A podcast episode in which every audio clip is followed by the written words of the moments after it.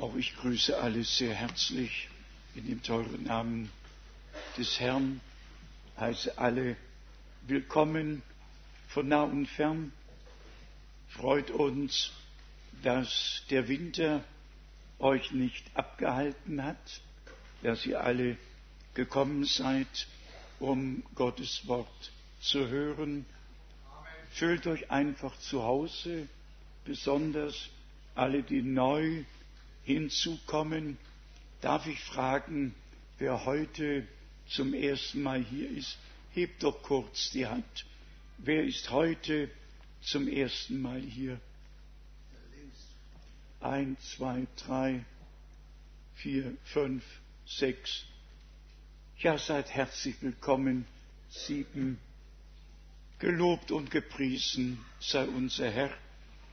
Wir grüßen auch alle, die jetzt mithören, die mitsehen.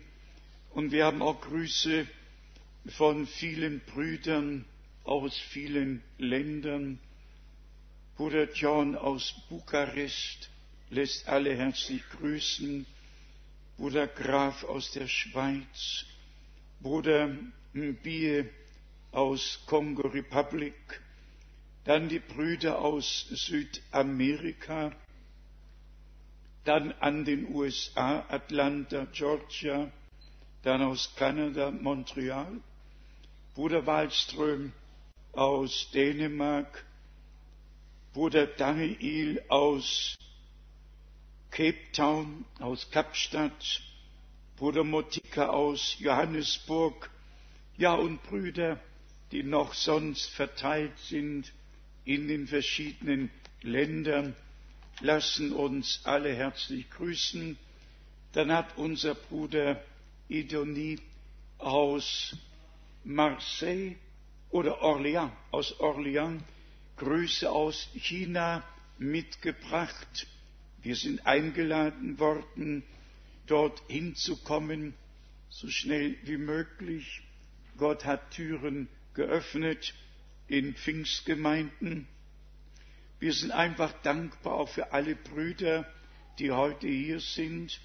Auch Bruder Gilbert aus Paris, Bruder Kopfer, Bruder Leonard aus Brüssel, alle Brüder, die am Worte dienen. Gott segne euch, unsere Brüder aus der Slowakei und Tschechien und Polen, alle aus Österreich, Frankreich, Schweiz, ja aus ganz Europa. Gott der Herr sei mit uns allen. Er segne uns, offenbare sich uns und führe uns vor Augen, in welcher Zeit wir leben, worauf es jetzt wirklich ankommt. Ich habe einige Bekanntmachung oder Information, die ich nur ganz kurz streifen möchte, um uns zu zeigen, wie die Religionen und Kulturen sich vereinigen, wie der Friedens- und der Vereinigungsprozess Formen und Gestalt annimmt hier ein Bericht vom Vatikan.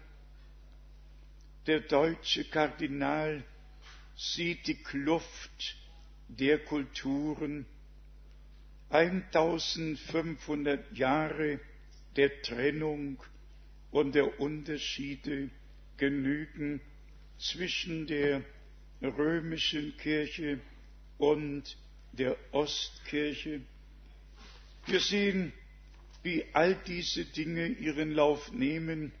Mrs. Laura Bush kommentiert ihre Audienz beim Papst mit den Worten, als höchstes Vorrecht hatte ich die Chance, ihn begrüßen zu dürfen.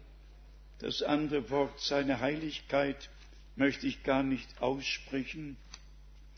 Dann haben wir die Einsetzung der Würdenträger, die ja jetzt am 24. März ist es wohl stattfinden wird.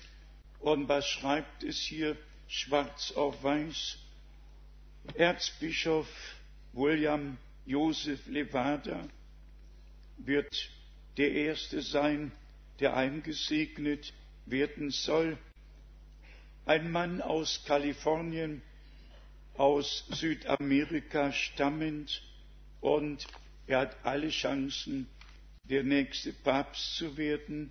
Da nur noch ganz kurz die Bekanntmachung auch aus dem Vatikan.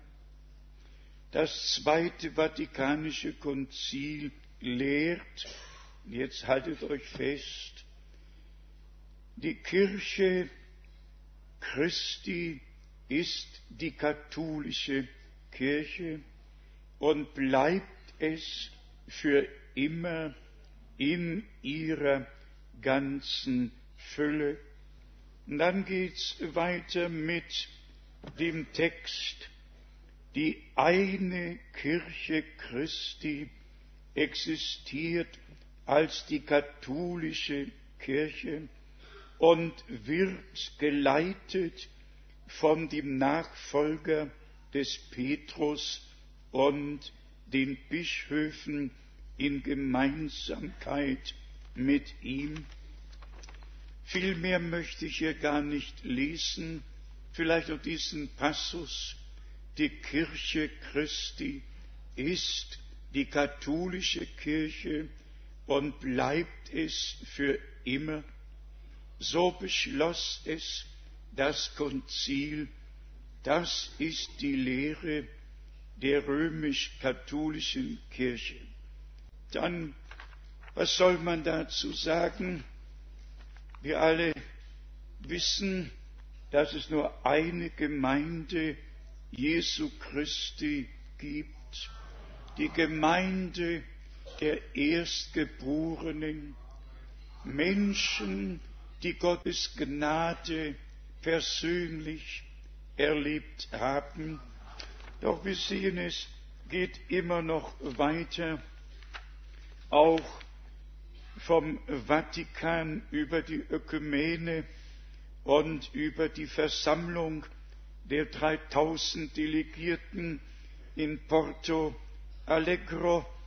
Und dann heißt es hier, das Licht Christi werde allerdings nur dann leuchten können, wenn wir mutig, entschlossen den Weg der Versöhnung und der Einheit gehen.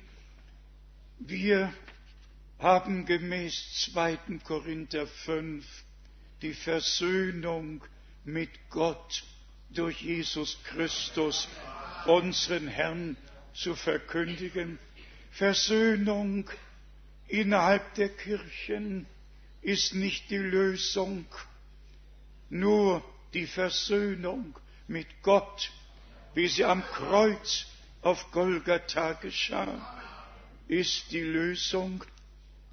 Dann heißt es hier weiter, dass im September 2007 wird euer Wunsch erfüllt, in der europäischen und ökumenischen Pilgerschaft. Der Höhepunkt wird ein Treffen in Sibiu in Rumänien sein. Alles ist auf Hochtouren beschäftigt, um die Einheit unter den Großkirchen und dann auch unter allen anderen zu bringen, zu verwirklichen. Dann noch ein Bericht. Der Papst besucht im November 2006 die Türkei. Und dann geht's noch weiter mit dem höchsten Mann der römisch-katholischen Kirche in Jerusalem, in Israel. Ein arabisch-katholischer Erzbischof, ein Kenner und, und ein, ja, ein Kenner und ein Mann, der den Talmud studiert hat, steht an der Spitze. Ja, was soll man dazu sagen? Ich habe euch versprochen, mich nicht an diesen Dingen aufzuhalten. Ich möchte dazu nur Folgendes bemerken dürfen, ohne jemandem weh zu tun, wenn zum Beispiel die römisch-katholische Kirche sagt, wir sind die einzige Kirche, die Christus gegründet hat. Wir sind die Kirche, die dem Petrus übergeben und wir sind seine Nachfolger. Seid einmal ehrlich. Was bleibt den Leuten weiter übrig, als das zu glauben und sich zu ducken, aber nur dann, wenn sie die Bibel und die Geschichte nicht kennen. Und deshalb die göttliche Information von der Schrift her und auch von der Geschichte her. Jeder, der nur ein Semester studiert hat, weiß, dass die ersten drei Jahrhunderte ohne römische Kirche vergangen sind. Alle wissen, dass bis zur letzten großen Verfolgung unter Diokletian, die im Jahre 310 zu Ende ging, nur die christlichen Gemeinden zerstreut waren und alle verfolgt wurden. Erst nachdem im Jahre 311 die Mutter des Konstantin ihre Reise nach Jerusalem machte, kam die gesamte Wende. Ich erwähne es nur deshalb, damit alle wissen, dass keine Kirche, ganz gleich wie sie heißen mag, auf den Ursprung nach Jerusalem zurückgeht.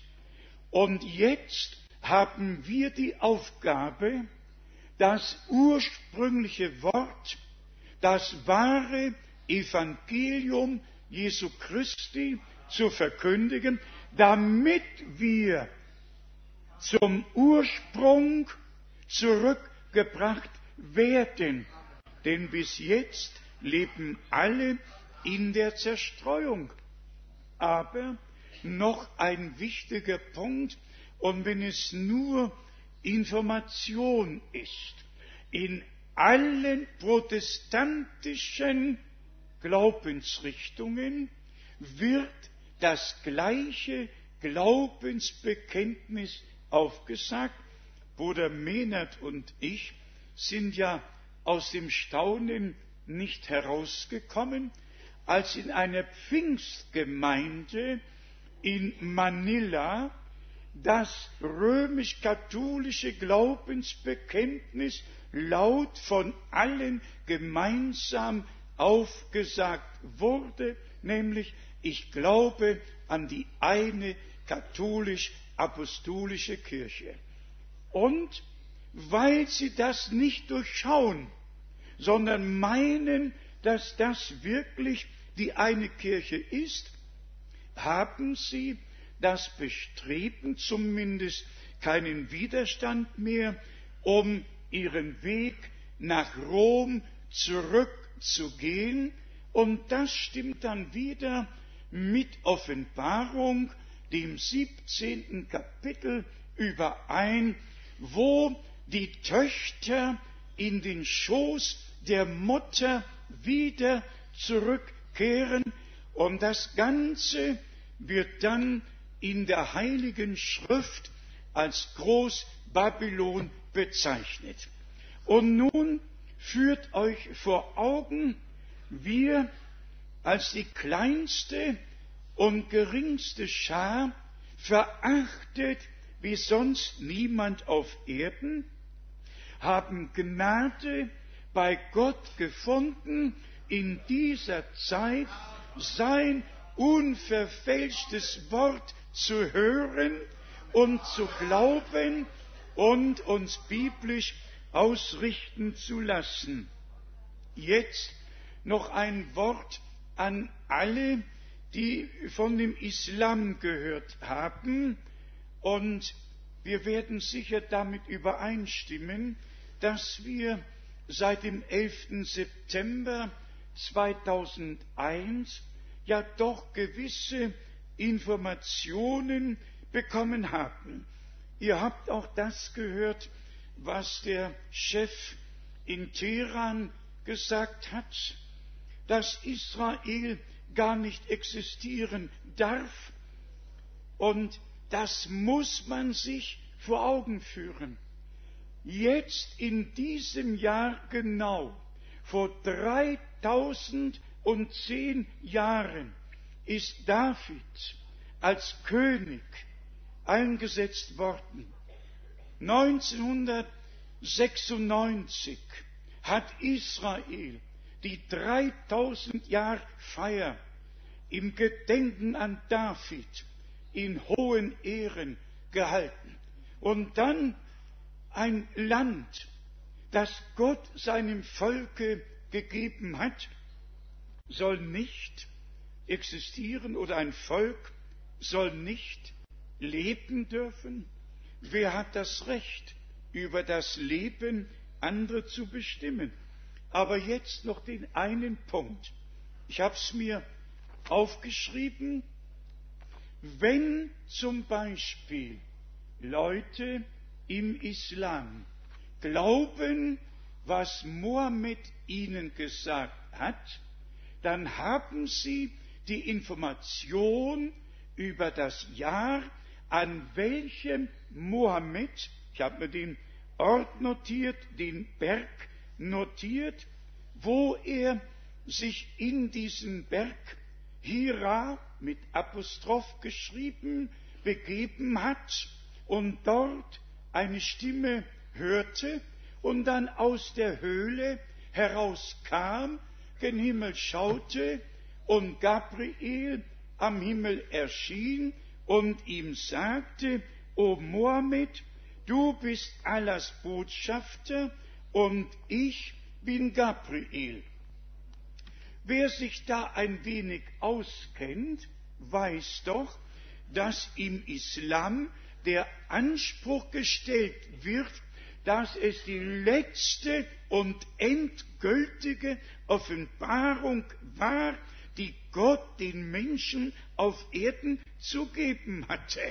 Und in diesem Glauben leben über eine Milliarde.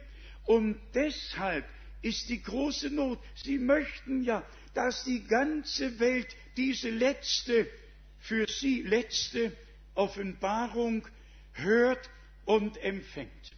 Was sollen wir darüber sagen? Für uns ist Jesus Christus die erste und letzte persönliche Gottesoffenbarung hier auf Erden. Alle Verheißungen des Alten Testaments haben in ihm allein seine Erfüllung gefunden. Aber ich erwähne das nur, um zu zeigen, in welche inneren Nöte die Menschen durch Religion gebracht werden, überzeugt, das war doch der Prophet. Gabriel hat doch mit ihm gesprochen. Und dann geraten sie in Not und bringen andere in Not.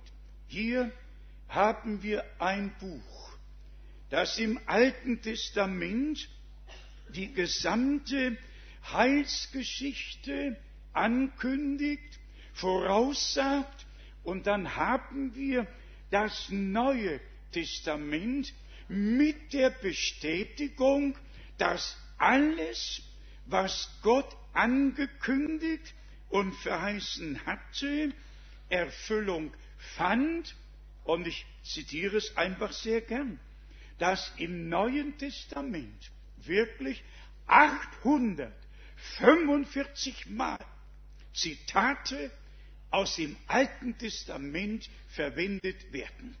Es ist einfach ein Aufbau gegeben worden und man könnte sogar fragen, wer hat denn irgendetwas bezeugt, gesehen oder gehört? Wir können doch die Heilige Schrift aufschlagen, sogar 1. Korinther 15 und vorlesen, dass der Herr sich nach der Auferstehung den Seinen geoffenbart hat. Und mehr als 500 Brüder haben ihn auf einmal gesehen. Wir haben doch Augenzeugen, wir haben doch Ohrenzeugen, wir haben doch die Männer Gottes, die schreiben konnten, was unsere Augen gesehen haben, was unsere Hände betastet haben vom Wort des Lebens. Das verkündigen wir euch. Es gab Augenzeugen, es gab Ohrenzeugen. Wir sind Gott einfach dankbar, denn Jesus Christus, unser Herr, spricht, ihr werdet meine Zeugen sein. Brüder und Schwestern, ich habe das nur mit diesen beiden Hauptreligionen erwähnt. Die einen, wir sind die eine Kirche Christi, in der das Heil allein zu finden ist, also müssen alle zurückkommen. Und die andere große Religion, beide haben ja jeweils über eine Milliarde, die zu ihnen gehören. Dann wieder die letzte Offenbarung, die Gott der Menschheit auf Erden gegeben hat. Und die Leute sind in innerer Not. Nun kommt die herrliche Botschaft der Gnade, der Versöhnung, der Vergebung, die Botschaft, dass wir Gott persönlich erleben können, eine Bekehrung, eine Wiedergeburt, dass wir Gott aus Gnaden in unser Leben aufnehmen und in unsere Herzen hinein bitten und auch hineinlassen. Dann haben wir die vier Evangelien, die doch tatsächlich von der Geburt unseres Herrn bis zu seiner Himmelfahrt berichten. Doch alles in den Einzelheiten. Dann haben wir die Apostelgeschichte, äh, den Anfang, die Gründung der neutestamentlichen Gemeinde, die Ausgießung des Heiligen Geistes und das, was damit an Segnungen verbunden war. Und wir haben die Urgemeinde als Muster hier in der Apostelgeschichte mit auf den Weg bekommen. Die Heilige Schrift spricht von keinem Nachfolger des Petrus, sie spricht von keinem Stellvertreter Christi. All diese Dinge sind nicht in der Heiligen Schrift. Wie lange werden wir noch so frei und offen das wahre Wort, das herrliche Evangelium Jesu Christi verkündigen können? Wir haben die Apostelgeschichte eben schon erwähnt. Das ist das Muster, die Urgemeinde. Und wie wir oft genug gesagt haben, so wie die erste Predigt war, so muss die letzte sein. So wie die erste Taufe war, so muss die letzte sein. Jesus Christus, derselbe gestern, heute und derselbe in Ewigkeit. Also nicht der globale Zusammenschluss von Kirchen und Religionen, sondern Johannes 17, Vers 23. Vater, du in mir und ich in ihnen, auf dass wir zu vollkommener Einheit gelangen. Und dazu sollen unsere Versammlungen aus Gnaden dienen. Hier geht es nicht um mit einer Glaubensgemeinschaft übereinzustimmen. Hier geht es darum, dass wir mit Gott und Gottes Wort übereinstimmen. Hier geht es darum, dass wir glauben können, wie die Schrift sagt. Und dann haben wir die Briefe der Apostel, wo das Leben der Gemeinde, wo die Gaben, wo die Dienste in dem Zusammenhang zum Aufbau der Gemeinde gezeigt werden, dann haben wir all die verschiedenen Themen über die Endzeit, über die erste Auferstehung, über die zweite, über das tausendjährige Reich, grundsätzlich über alle Themen, die zum Heilsratschluss unseres Gottes gehören. Alles in einem Buch. Und der Geist Gottes führt in alle Wahrheit, doch wir müssen uns vom Geiste Gottes leiten lassen. Und dann, nach all den Briefen, haben wir die 22 Kapitel der Offenbarung, wo die letzten Dinge gezeigt werden im internationalen Sprachgebrauch wird von der Apokalypse gesprochen, die Enthüllung alles dessen, was am Ende der Gnadenzeit oder insgesamt am Ende dieser Epoche sein würde. Und dann gibt es sofort die Bibelausleger, wenn sie Offenbarung 1 lesen, dass Johannes an den Tag des Herrn im Geiste versetzt wurde, dann schreiben sie, das war ein Sonntag. Ja. Und ich sage das wirklich nur aus dem einen Grunde, aus dankbarem Herzen, dass Gott uns das Verständnis für die Schrift geöffnet hat. Wenn im Alten Testament, ob es in Jesaja 13, ob es in Joel 2, ob es in Zephania 2, ob es in Propheten Malachi geschrieben steht, vom Tag des Herrn, dann wissen wir doch, was der Tag des Herrn alles beinhaltet und was alles in dem Zeitabschnitt geschehen wird. Was hat ein Sabbat oder ein Sonntag mit dem Tag des Herrn zu tun? Wenn Paulus schreibt, der Tag des Herrn kommt wie ein Dieb und Petrus schreibt das Gleiche. Und dann haben wir die gesamte Beschreibung, was am Tage des Herrn geschehen wird, bis hin zur Offenbarung, dem sechsten Kapitel von Vers 12, wo das geschrieben steht, was schon im Alten und Neuen Testament angekündigt wurde. Ich lese nur den einen Vers hier, Offenbarung, sechstes Kapitel, Vers 12. Weiter sah ich, als das Lamm das sechste Siegel öffnete, da entstand ein gewaltiges Erdbeben und die Sonne wurde schwarz wie ein heerendes Sackkleid und der Mond wurde wie Blut und man kann ja weiterlesen, man kann ja weiterlesen. Und der Abschluss in Vers 17 lautet, denn gekommen ist der große Tag ihres Zornes. Wer vermag da zu bestehen?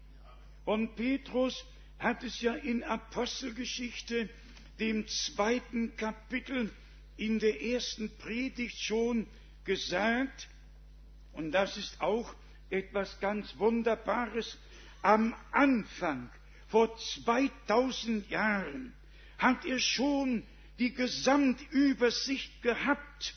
Und es steht in Apostelgeschichte, dem zweiten Kapitel, im zwanzigsten Vers, denn die Sonne wird sich in Finsternis verwandeln und der Mond in Blut, ehe der Tag des Herrn kommt, ehe der Tag des Herrn kommt, schlagt Joel Kapitel 3 auf, da ist doch geschrieben, wir haben es oft genug hier vorgelesen und äh, darauf hingewiesen. Warum sagen wir das jetzt? Ich möchte es so zum Ausdruck bringen. Mir wird weh ums Herz. Die Gnadenzeit geht zu Ende. Die Menschheit wird im Dunkeln gelassen, wird eigentlich durch Religion an Gott und Gottes Wort vorbeigeführt. Bibelstellen werden als Dekoration verwendet. Und was ist das Endresultat? Das Verderben. Die Blinden führen die Blinden und dann werden alle in die Grube fallen. Für uns ist das eine innere Not. Wir möchten helfen und wir möchten den letzten Ruf aus Gnaden geben, dass die Menschheit noch einmal aufmerksam gemacht wird, dass die Gnadenzeit zu Ende geht und dass danach der große und schreckliche Tag des Herrn anbricht.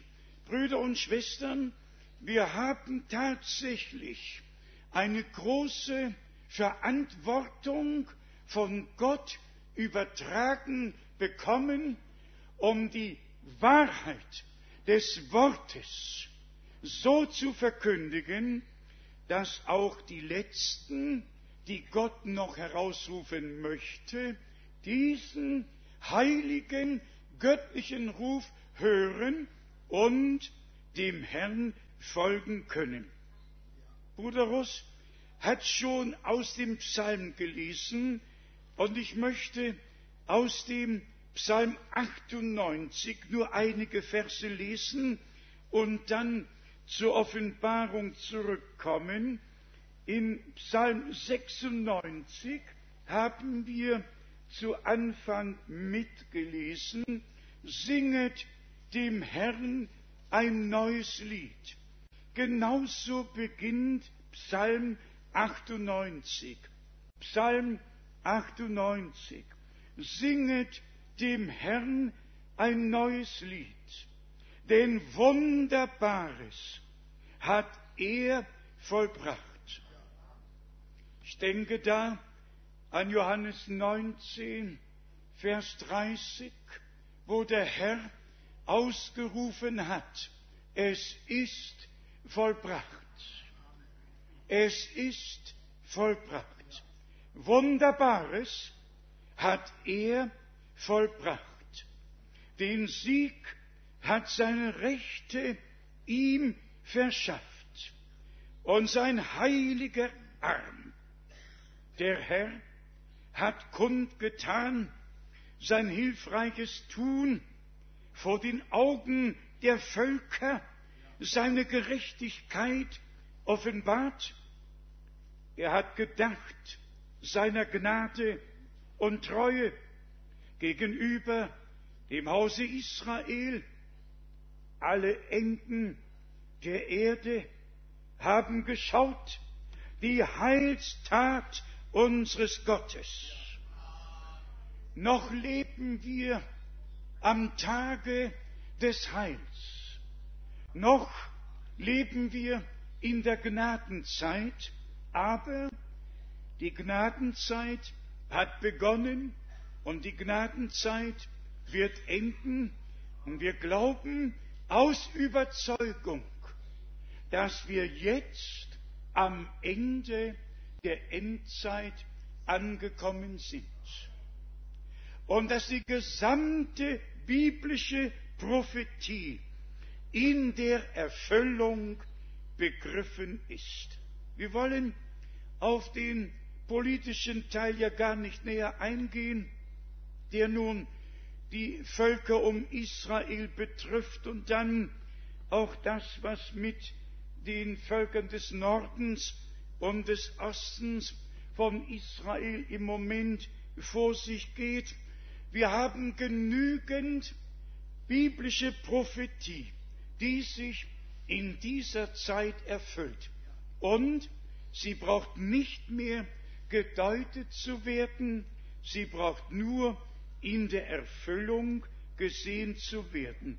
Dann haben wir hier in der Offenbarung, in Offenbarung, dem fünften Kapitel, haben wir von Vers 9 den Gesang des neuen Liedes.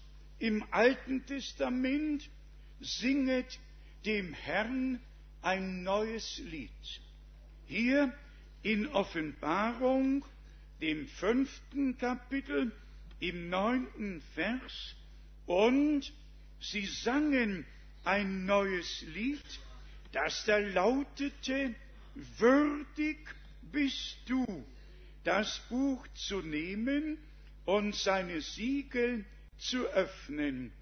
Denn du hast dich schlachten lassen und hast für Gott durch dein Blut aus allen Stämmen und Sprachen, aus allen Völkern und Völkerschaften erkauft und hast sie für unseren Gott zu einem Königtum und zu Priestern gemacht, und sie werden als Könige auf der Erde herrschen. Im Alten Testament singet dem Herrn ein neues Lied. Hier in der Offenbarung wird gesungen. Zuerst von denen, die im Himmel sind, und dann von der gesamten erlösten Schar aus allen Völkern, Sprachen und Nationen. Brüder und Schwestern, wir haben in der letzten Zeit hauptsächlich über die Herausrufung, über die Absonderung, über das Zurückgebrachtwerden in den ursprünglichen Stand gesprochen. Wir haben den Vergleich gezogen, dass Gott als erstes Abraham erwählt hat. 1. Moses, zwölftes Kapitel. Der Herr hat persönlich mit ihm gesprochen, hat sich ihm geoffenbart, hat ihm Segen verheißen, ja, hat ihm Verheißungen gegeben in all den folgenden Kapiteln. Und dann sehen wir Isaac und Jakob und wir sehen die zwölf Erzväter und wir sehen, wie sie in die Knechtschaft geraten und wie nach 430 Jahren die Herausführung stattfindet, weil Gott dem Abraham gesagt hat, nach Jahren werde ich deine Nachkommen aus der Knechtschaft herausführen, abgesondert unter anderen Völkern, aber als ein Volk abgesondert, dem Herrn geweiht zu einem ganz großen Zweck, nämlich die Heilsgeschichte anzukündigen und das, was im Neuen Testament geschehen sollte, und rückblickend können wir sagen, geschehen ist, um alles anzukündigen. Und wir sind beides. Wir sehen das Alte und wir sehen das Neue Testament und freuen uns darüber, dass Gott über seinem Worte wacht. Und das wird er, bis wir vom Glauben zum Schauen kommen werden. Worum geht es jetzt? Es geht um dich, um mich. Es geht um uns persönlich, um jeden Einzelnen, dass wir tatsächlich die Verbindung zu Gott bekommen, dass wir nicht Religion haben, nicht irgendein Glaubensbekenntnis haben, sondern dass wir glauben, wie die Schrift gesagt hat, und dass wir unsere persönlichen Heilserlebnisse mit Gott gemacht haben, dass wir wirklich vom Geist, von der Sünde überzeugt wurden, vom Unglauben, von der Gerechtigkeit, wie es uns im Johannesevangelium, besonders im 16. Kapitel gesagt wird. Wenn der Geist der Wahrheit kommen wird, er wird der Welt die Augen öffnen. Er wird überzeugen von der Sünde, von der Gerechtigkeit und vom Gericht. Und in dem Moment, wo der Geist Gottes uns von der Sünde, von der Gerechtigkeit und vom Gericht überzeugt, beginnen Tränen der Buße zu fließen. Und wir kommen zum Herrn, wie wir sind, weihen ihm unser Leben und erkennen, dass uns das Gericht getroffen hat, dass die Schuld auf uns lastete und dass unsere Schuld auf das Lamm Gottes gelegt wurde. Wie Johannes sagte, sehet, das ist Gottes Lamm, welches der Weltsünde hinwegträgt.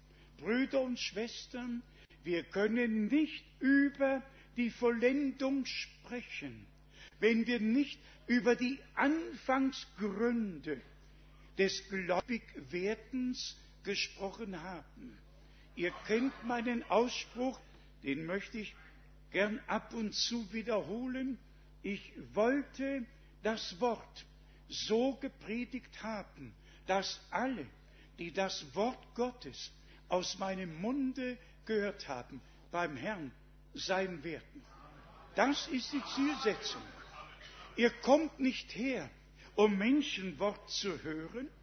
Ihr kommt, um Gottes heiliges, ewig bleibendes Wort zu hören. Und wie in Offenbarung 14, 6 geschrieben steht, es ist ein ewig gültiges Evangelium.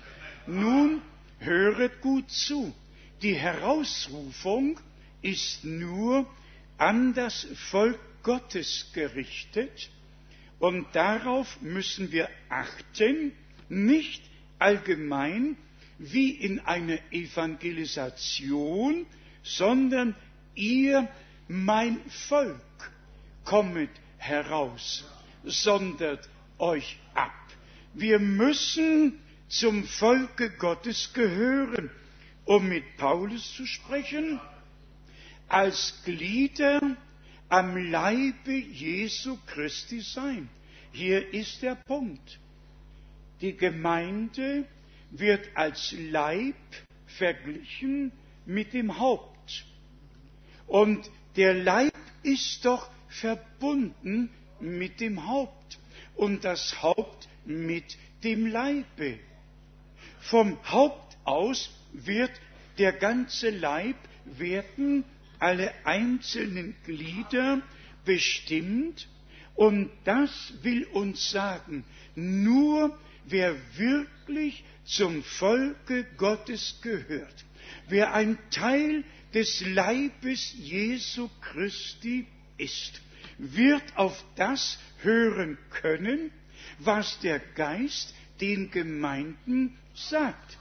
Deshalb schreibt, deshalb schreibt Paulus doch, der natürliche Mensch vernimmt die Dinge des Geistes nicht, weil sie geistlich beurteilt und geistlich verstanden werden müssen. Und auch das haben wir gesagt wenn siebenmal in Offenbarung 2 und 3 die Botschaft jeweils an den Botschafter gerichtet wurde, dann steht aber immer am Ende, wer ein Ohr hat zu hören, der höre, was der Geist den Gemeinden sagt. Da steht nicht, der höre, was der Botschafter sagt, sondern was der Geist durch das Wort spricht. Auch das haben wir aus Gnaden unterscheiden können. Also hier mit 2. Korinther, dem sechsten Kapitel, die Absonderung, die Herausrufung werden nur Menschen annehmen, die dazu bestimmt sind, zur Brautgemeinde zu gehören, an der ersten Auferstehung Anteil zu haben, denn nur die zur Brautgemeinde gehören, werden auf die Stimme des Bräutigams hören. Und deshalb auch in Matthäus 25 der Ruf zur Mitternacht, siehe, der Bräutigam kommt, macht euch auf, ihm zu begegnen. Und das ist die Zeit, in der wir jetzt leben. Und wenn wir auch immer wieder erwähnen, dass Bruder Brenhem von Gott in besonderer Weise gebraucht wurde, dann gehen wir doch nicht umher und sagen, Bruder Brenhem hat gesagt oder der Prophet hat gesagt, sondern wir sind doch in das Wort hineingeführt worden. Und das Wort sagt es. Das Wort ist doch das Absolut, das Wort ist doch das Endgültige. Und das wiederum unterscheidet uns auch von so manch einer Richtung innerhalb der Endzeitbotschaft.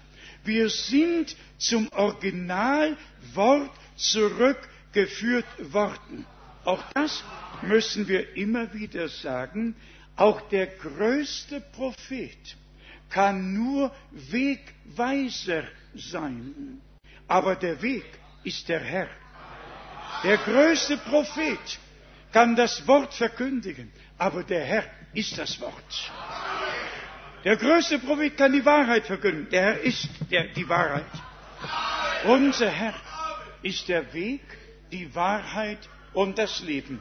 Und so haben wir es durch Gottes Gnade begriffen oder durch Offenbarung geschenkt bekommen, dass Gott, wie damals vor 2000 Jahren, Johannes sandte als einen Mann, von Gott beauftragt, berufen als Erfüllung dessen, was im Malachi 3, Vers 1 geschrieben steht. Aber hier ist der Punkt.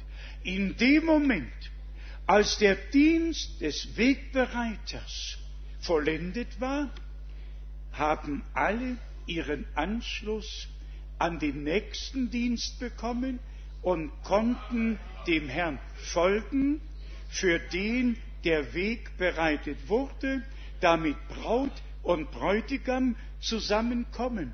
Genauso ist es doch mit dem Dienst Bruder Brenhems, damit alles wieder in den rechten Stand zurückgebracht werde, alles wiedererstattet werde, aber die Wiedererstattung ist Gottes Sache ist Gottes Sache unter seinem Volke, das ihm zu dieser Zeit Glauben schenkt.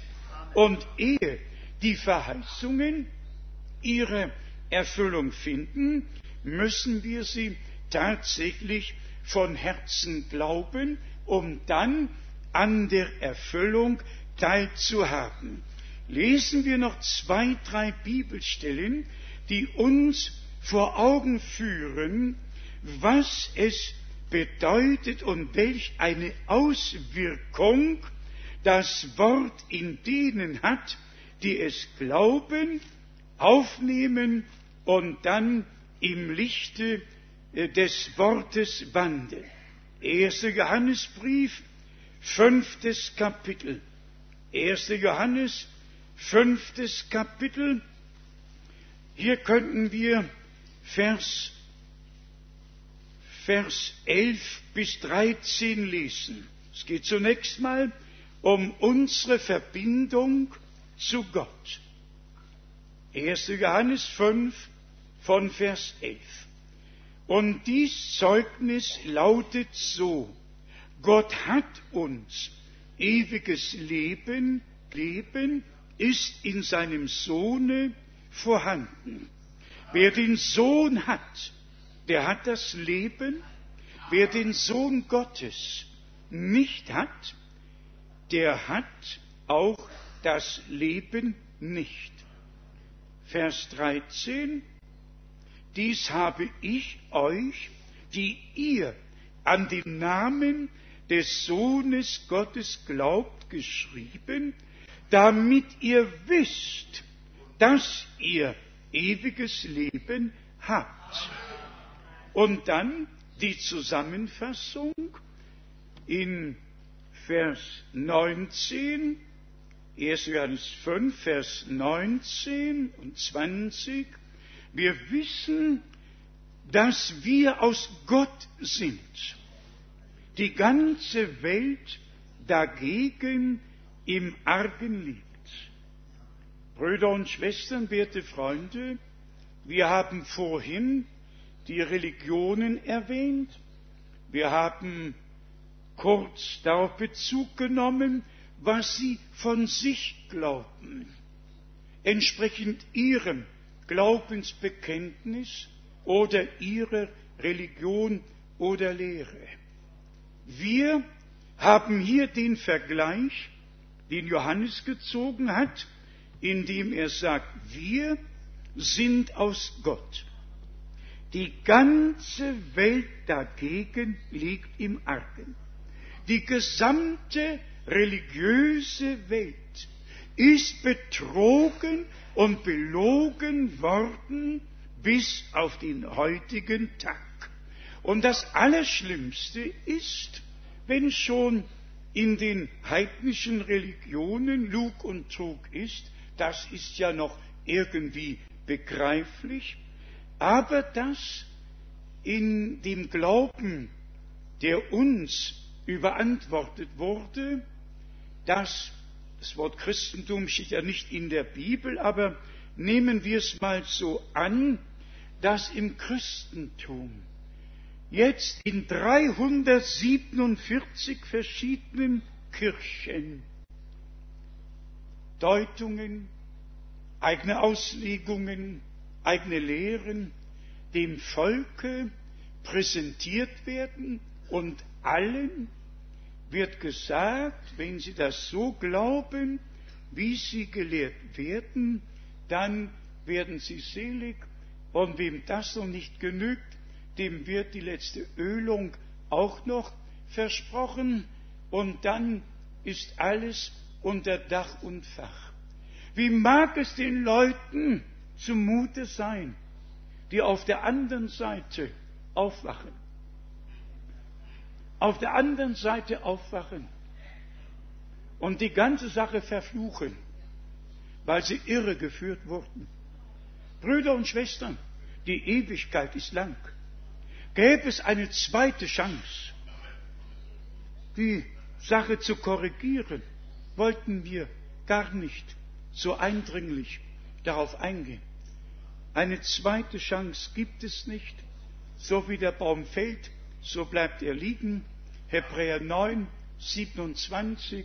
Es ist dem Menschen gesetzt, einmal zu sterben und danach das Gericht. Ihr wisst, ich bin ja auf alten Missionsreisen in aller Welt gewesen.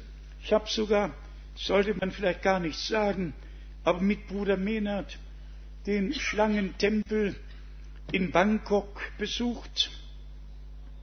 Und es wird einem wirklich übel. Da, wo Menschen direkt an die gesamte Schlangenbrut, die dort herrscht, glauben und wie sie sich verneigen und wie sie ihre Anbetung darbringen, es ist einfach unfassbar. Ich habe zugeschaut in Madurai, Indien, wie der Elefant die zehn Rupinote bekam und den Leuten den Rüssel auf den Kopf legte und sie segnete. Ich war im Tempel, im goldenen Tempel der Sikhs in Amritsar, habe genau wie alle anderen meine Schuhe ausgezogen, gefiel mir nicht, aber ich muss es ja machen, wie alle anderen, und und habe gesehen, was dort zur Ausstellung ist. Ich bin nicht mit Scheuklappen durch die Welt gegangen. Ich habe die Welt und die Religionen der Welt, ja, live gesehen. Und überall ist Anbetung, überall scheint Ehrfurcht zu sein und trotzdem werden alle irregeführt. Sagt mir, wer kann das noch ertragen? Wer kann noch zuschauen? Wie lange, frage ich mich, wird Gott noch zuschauen, dass die ganze Welt wirklich an ihm vorbeigeführt wird und ins Verderben geht? Wenn den Hindus die Kuh heilig ist, dann soll mir das recht sein. Aber ich muss doch genauso das Recht haben, diesen Menschen die Wahrheit zu verkündigen und sagen, die Kuh ist doch nur eine Kuh. Hier ist das Heil in unserem Herrn. Wenn man dann noch, und wenn man dann noch Frühaufsteher ist, wie ich das ja seit meiner Jugend bin, und geht rechtzeitig raus, dann sieht man, wie die Hindu-Männer den Kot der Kuh zu Asche werden lassen und dann die ganze Stirn, wer weiß wie, bestreichen, um sich ihrem Krishna oder wer das sein mag, zu weihen. Brüder und Schwestern, ich erwähne heute diese Dinge aus dem einen Grunde, dass es mich schmerzt. Unser Herr und Erlöser hat doch aus allen Sprachen, aus allen Völkern, so haben wir es doch gelesen, sich eine Gemeinde, ein Volk herausgerufen. Und ich möchte uns heute durch das, was Erwähnung fand, anspornen, dass wir wirklich darum beten, dass Gott Himmel und Erde bewegt, dass Gott noch einmal etwas tut, nicht um meinetwillen und vielleicht auch nicht um deinetwillen, aber um, um derer Willen, die bis heute den breiten Weg ins Verderben gehen. Und dann schauen wir in das eigene Land, dann werden wir als Menschen bezeichnet, die die heilige Dreieinigkeit ablehnen und somit eine Irrlehre sind. Was ist Irrlehre? Das, was die Bibel lehrt, ist keine Irrlehre. Irrlehre kann nur das sein, was nicht in der Bibel gelehrt wurde. Und so geben wir ganz getrost die Herausforderung an die ganze Welt und besonders im eigenen Lande. Wo steht von einer Dreieinigkeit in der Bibel? Wo steht von drei göttlichen Personen in der Bibel, die miteinander beraten können? Wo steht in der Bibel, dass der Vater einen Sohn irgendwann im Himmel in Ewigkeit gezeugt und geboren haben soll? Wo steht ein einziges Mal in der Bibel himmlischer Sohn oder himmlischer Geist? Doch nur himmlischer Vater, weil Gott unser Vater geworden ist durch Jesus Christus, unseren Herrn. Es wird doch höchste Zeit, dass Wahrheit Wahrheit bleibt und dass Lug und Trug Lug und Trug bleibt und abgewiesen wird. Dann der nächste Punkt mit der Taufe. Der Riesenvorwurf mit der Taufe. Ja, was ist denn biblische Taufe? So wie Petrus getauft hat, wie Paulus getauft hat, wie Philippus getauft hat oder wie irgendwann in irgendeinem Konzil beschlossen wurde. Auch das haben wir an dieser Stätte gesagt und werden wir hinaus posaunen. Wir glauben doch nicht an das, was Kirchenväter gesagt haben, an ihre Glaubensbekenntnisse. Und im Übrigen glaube ich doch an keine Gemeinde. Ich glaube an Jesus Christus, der die Gemeinde erlöst hat, der die Gemeinde baut, zu der wir aus Gnaden gehören dürfen. Wenn irgendjemand sagt, ich glaube an die eine heilige äh, römische oder römisch-apostolische und katholische Kirche, ja, ja gut, was nützt der Glaube an eine Kirche? Was nützt der einem Menschen? Doch wirklich nichts. Und das ist der Punkt. Die Hindernisse werden den Menschen in den Weg gestellt. Und sie kommen über diese Hindernisse nicht hinweg. Und deshalb steht doch geschrieben, bahnet dem Herrn den Weg, ebnet eine Straße für unseren Gott, räumt auf, lasst das Volk Gottes ziehen, wie geschrieben steht, lass mein Volk ziehen, dass es mir diene. Genauso ist es doch in unserer Zeit. In biblischen Tagen wurden wirklich nur gläubig gewordene getauft. Nach dem Missionsbefehl. Wer da glaubet und getauft wird, der wird selig werden. Zuerst der Glaube. Und dann kommen wir zu Römer, dem zehnten Kapitel. Wer hat unserer Predigt Glauben geschenkt? Und wem ist der Arm des Herrn offenbar geworden? Brüder und Schwestern, ich möchte, dass ihr das wisst. Wir glauben an dieser Stelle wirklich nur so, wie es die Schrift sagt. Alles andere machen schon alle anderen. Da brauchen wir uns nicht noch anzureihen, sondern unsere Aufgabe bleibt es, wirklich bis zum Schluss herauszurufen, aber ehe wir andere herausrufen können, müssen wir selber herausgekommen sein. Ihr könnt es, ihr könnt es nachlesen in Apostelgeschichte, dem 13. Kapitel, hat eine Absonderung der Dienste stattgefunden, aber im 19. Kapitel hat dann die Absonderung von denen stattgefunden, die nicht glaubten. Ein sehr wichtiger Vorgang. Apostelgeschichte, 13. Kapitel, von Vers 1 bis 3. Ich lese nur Vers 2 und 3. Als sie nun einst dem Herrn Gottesdienst hielten und fasteten, gebot der Heilige Geist, sondert mir doch Barnabas und Saulus für das Werk aus, zu dem ich sie berufen habe. Da fasseten und beteten sie, legten ihnen die Hände auf und ließen sie ziehen. Also sondert mir diese beiden Männer aus, zu dem ich sie berufen habe. Und dann kommt die Absonderung unter denen, die das Wort gehört und die anderen eben nicht gehört und aufgenommen haben. Apostelgeschichte, 19. Kapitel, von Vers 8.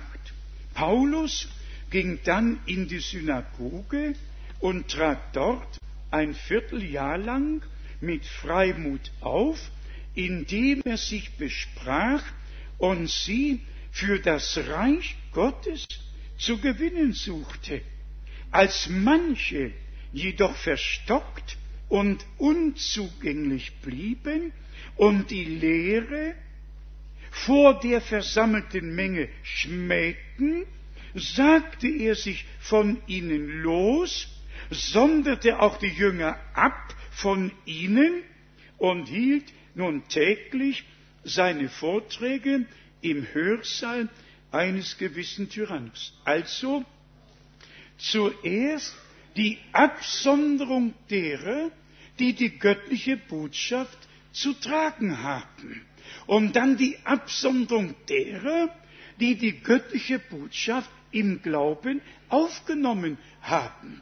Wir haben das tatsächlich in all den Ländern immer wieder erlebt. Irgendwann kommt eine Scheidung. Und der Herr spricht, zu einer Scheidung bin ich in diese Welt gekommen, damit die Blinden sehen werden und die Sehenden blind werden. Und dann fragten die Schriftgelehrten, sind wir etwa blind? Und der Herr sagte, wenn ihr blind wäret, dann hättet ihr keine Sünde. Nun aber, da ihr meint, dass ihr sehend seid, bleibt euch die Sünde.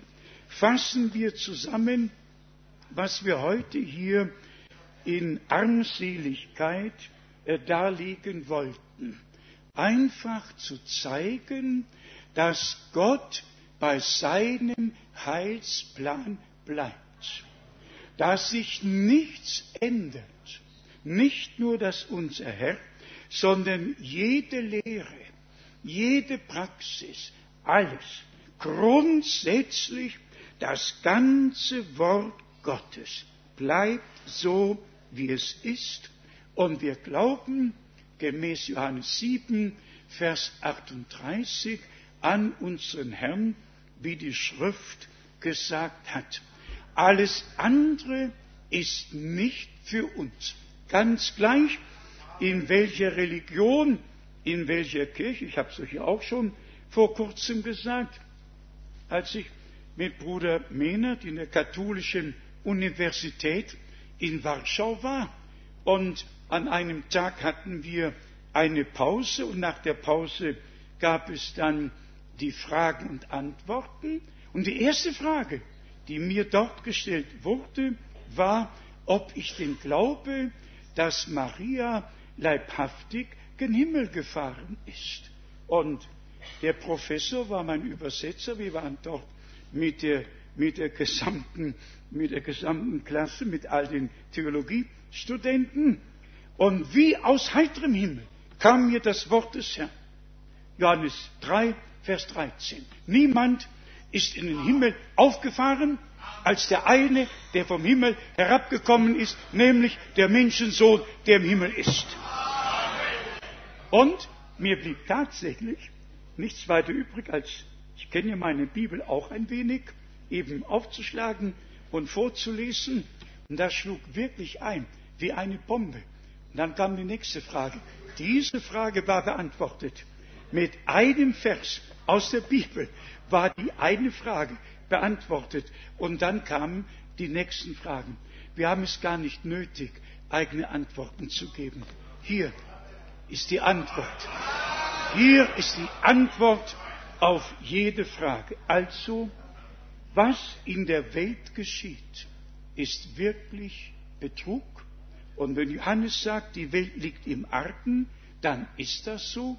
Und wenn wir die Betonung darauf legen, dass Gott am Ende der Gnadenzeit alles zurückbringt, damit die Gemeinde Jesu Christi, die bluterkaufte Schar, die Gemeinde der Erstgeborenen, die als Braut auf das Kommen des Bräutigams zubereitet werden soll, wirklich in den ursprünglichen Stand, in Übereinstimmung mit Gott und Gottes Wort zurückgebracht werde.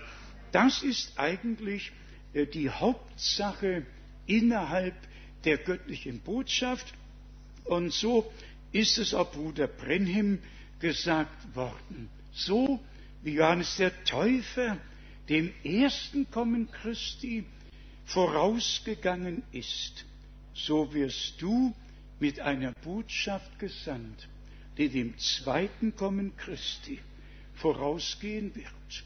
Und noch eins, sage bitte niemand, mein Herr kommt noch lange nicht.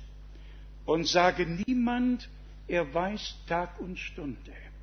Aber lasst uns alle begreifen, dass unser Herr immer wieder gesagt hat, wenn ihr seht, dass das alles geschieht, dann wisst ihr, dass es nahe ist, dass es vor der Tür steht.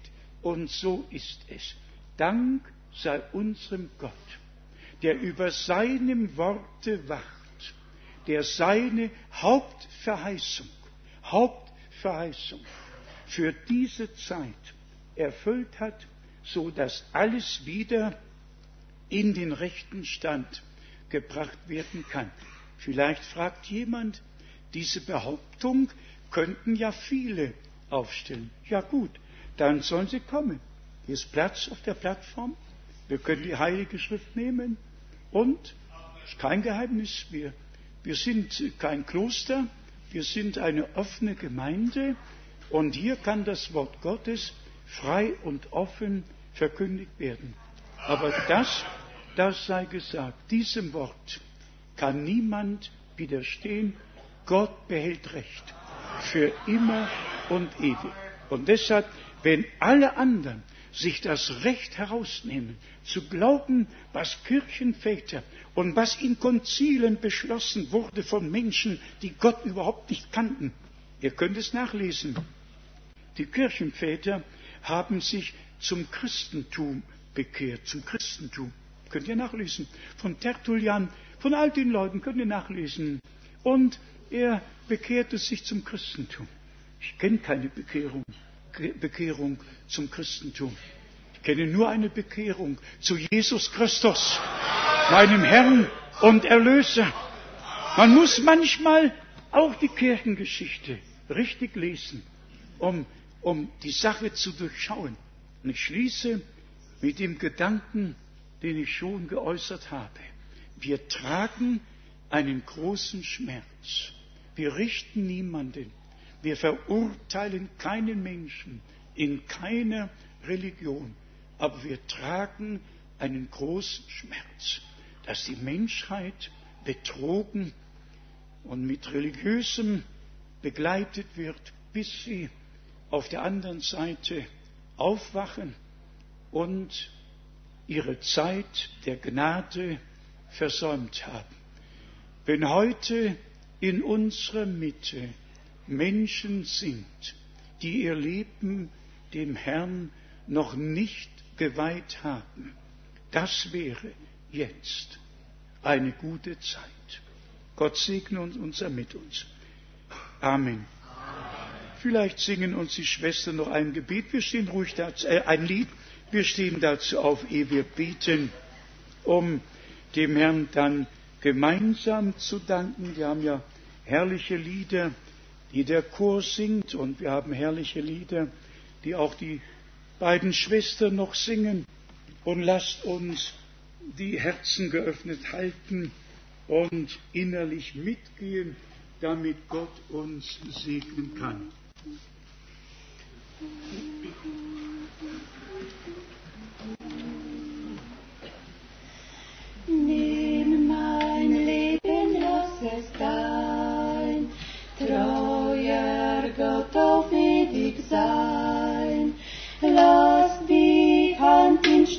stillem Fleiß wirken nur auf dein Geheiß. Wasche mich in Jesu teurem Blut, in der Gnade reinigenden Flut. Herr, nur dir allein will ich mein Leben weihen,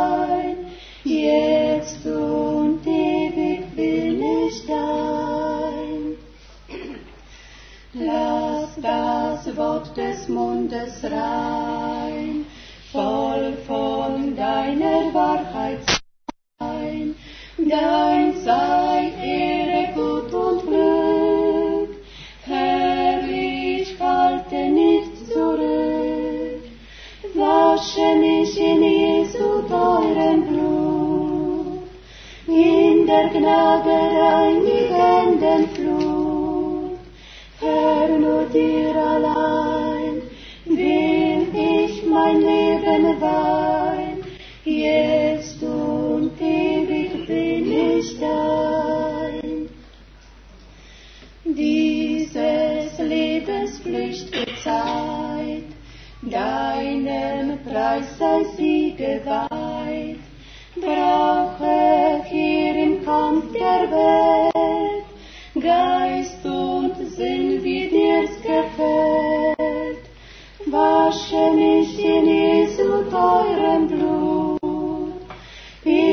Gnade reinigenden Flut. Herr, nur dir allein will ich mein Leben weihen,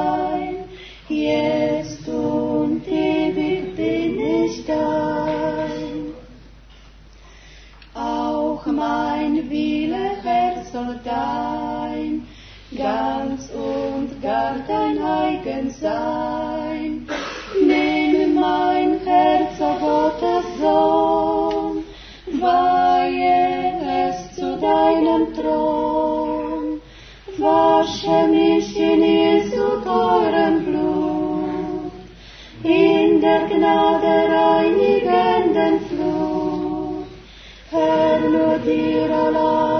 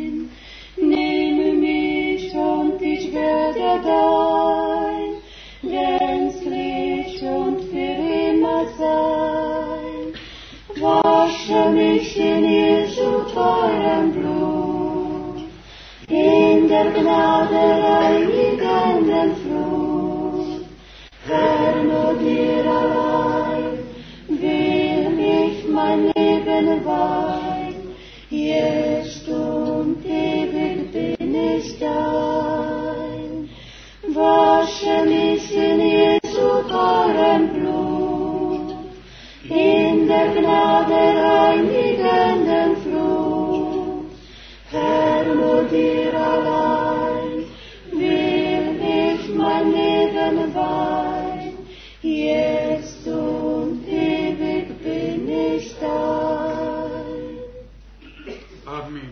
Amen. Wir neigen die Häupter, verharren im stillen Gebet. Lasst mich fragen, ob vielleicht doch einige hier sind, die ihr Leben dem Herrn weihen möchten. Hebt kurz die Hand. Ist jemand hier? Dankeschön, danke, danke, danke, danke, danke, danke, danke, danke, danke, danke. O Gott segne euch. Wie viele möchten bereit sein, wenn der Herr kommt? Amen, Amen, Amen. Singen wir noch so, wie ich bin, so muss es sein.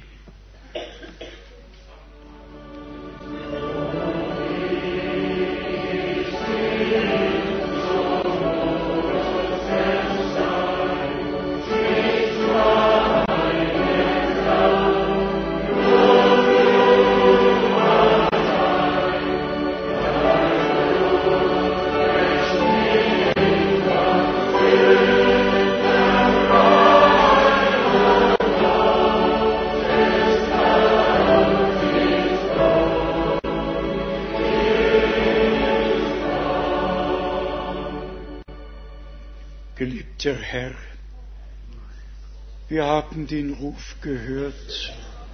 Du selber sagst, kommet her zu mir alle, die ihr mühselig und beladen seid. Ich will euch erquicken. Ich will euch Ruhe geben für eure Seele. Geliebter Herr, du bist unser Erlöser. Dein Wort ist auch heute nicht leer zurückgekommen, sondern richtet aus, wozu du es sendest. Treuer Herr, nimm alle an, die jetzt zu dir kommen, vergib allen, sei gnädig, und wenn die Sünde blutrot wäre, soll sie werden weiß wie Schnee. Wasche uns alle, die wir heute hier sind, durch dein teures und heiliges Blut. Möge dein Wort uns durchdringen und dein Geist uns in alle Wahrheit leiten. Geliebter Herr, wir danken dir für deine Gegenwart. Noch rettest du, noch heilst du, noch segnest du, noch befreist du. Wir danken dir und rühmen die Kraft deines Blutes, deines Wortes und deines Geistes. Halleluja! Halleluja! Danke dem Herrn, lobet seinen Namen. Halleluja! Halleluja! O Gott, habe du deinen Weg mit deiner Gemeinde, mit deinem Volke. Rufe heraus, offenbare dich, zeige uns den Weg. O geliebter Herr, wir danken dir für deine Gegenwart. Du bist an dieser Stätte. Du hast mit uns geredet. Halleluja. Preis und Ehre, Ruhm und Anbetung sei dir dargebracht. In Jesu heiligem Namen. Halleluja. Und alles Volk sage Halleluja. Halleluja. Und alles Volk sage Amen. Amen, Amen, Amen. Halleluja, Halleluja. Ihr mögt euch setzen. Nur noch den Hinweis, wenn Geschwister unter uns sind, neu hinzukommende, die ihr Leben dem Herrn geweiht haben, unsere Brüder stehen nach dem Gottesdienst zur Verfügung, wenn noch etwas zu sagen oder zu fragen oder persönliches Gebet gewünscht wird, fühlt euch frei, bleibt zurück, wir sind hier, um zu dienen, allen zu dienen mit Gottes Hilfe. Dankeschön.